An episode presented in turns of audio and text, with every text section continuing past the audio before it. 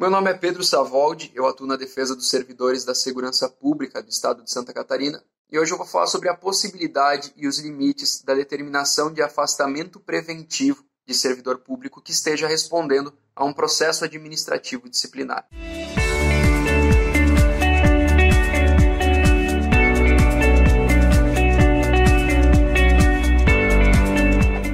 Lei Complementar número 491 de 2010, que regulamenta as normas e procedimentos relativos à responsabilização e à punição dos servidores públicos civis do Estado de Santa Catarina, prevê a possibilidade de que o servidor que seja parte em um procedimento administrativo disciplinar seja afastado preventivamente do exercício do seu cargo.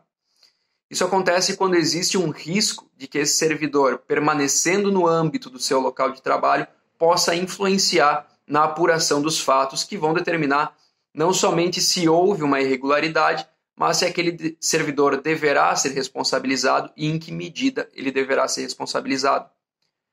Durante esse período em que o servidor esteja afastado preventivamente, é dever do Estado não realizar descontos na sua remuneração e é dever do servidor permanecer à disposição da comissão processante, que são os responsáveis pela apuração dessa possível irregularidade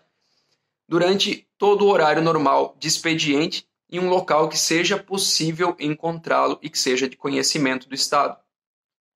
Existe ainda uma outra alternativa para esse afastamento, que é a designação do servidor acusado para ter exercício em outro setor até o término do processo. A lei determina que essa possibilidade depende do entendimento do órgão ao qual esse servidor está atrelado e também depende de qual é a infração cometida. Nesse último ponto, a lei não menciona quais infrações permitem e quais não permitem a adoção dessa alternativa. Então, na verdade, essa decisão depende praticamente da deliberação que aquele órgão vai ter sobre o caso e qual é o entendimento da autoridade responsável por aquele órgão ao qual o servidor está atrelado.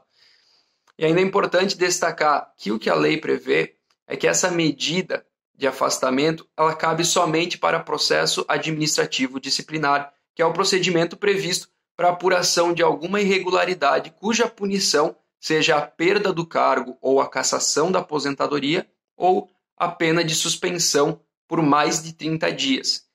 Então, aquelas situações de irregularidades que são puníveis com suspensão de menos de 30 dias ou advertência ou repreensão verbal escrita, cujo procedimento de apuração não é o processo administrativo disciplinar, mas sim as sindicâncias preparatórias ou sindicâncias acusatórias, não é cabível a possibilidade do afastamento preliminar do servidor. Então, se você ficou com alguma dúvida ou tem alguma sugestão, deixe seu comentário aqui embaixo e não esqueça de nos seguir nas nossas redes sociais e se inscrever no nosso canal do YouTube para ficar por dentro de mais novidades e dicas sobre o direito dos servidores públicos estaduais. Até o próximo vídeo.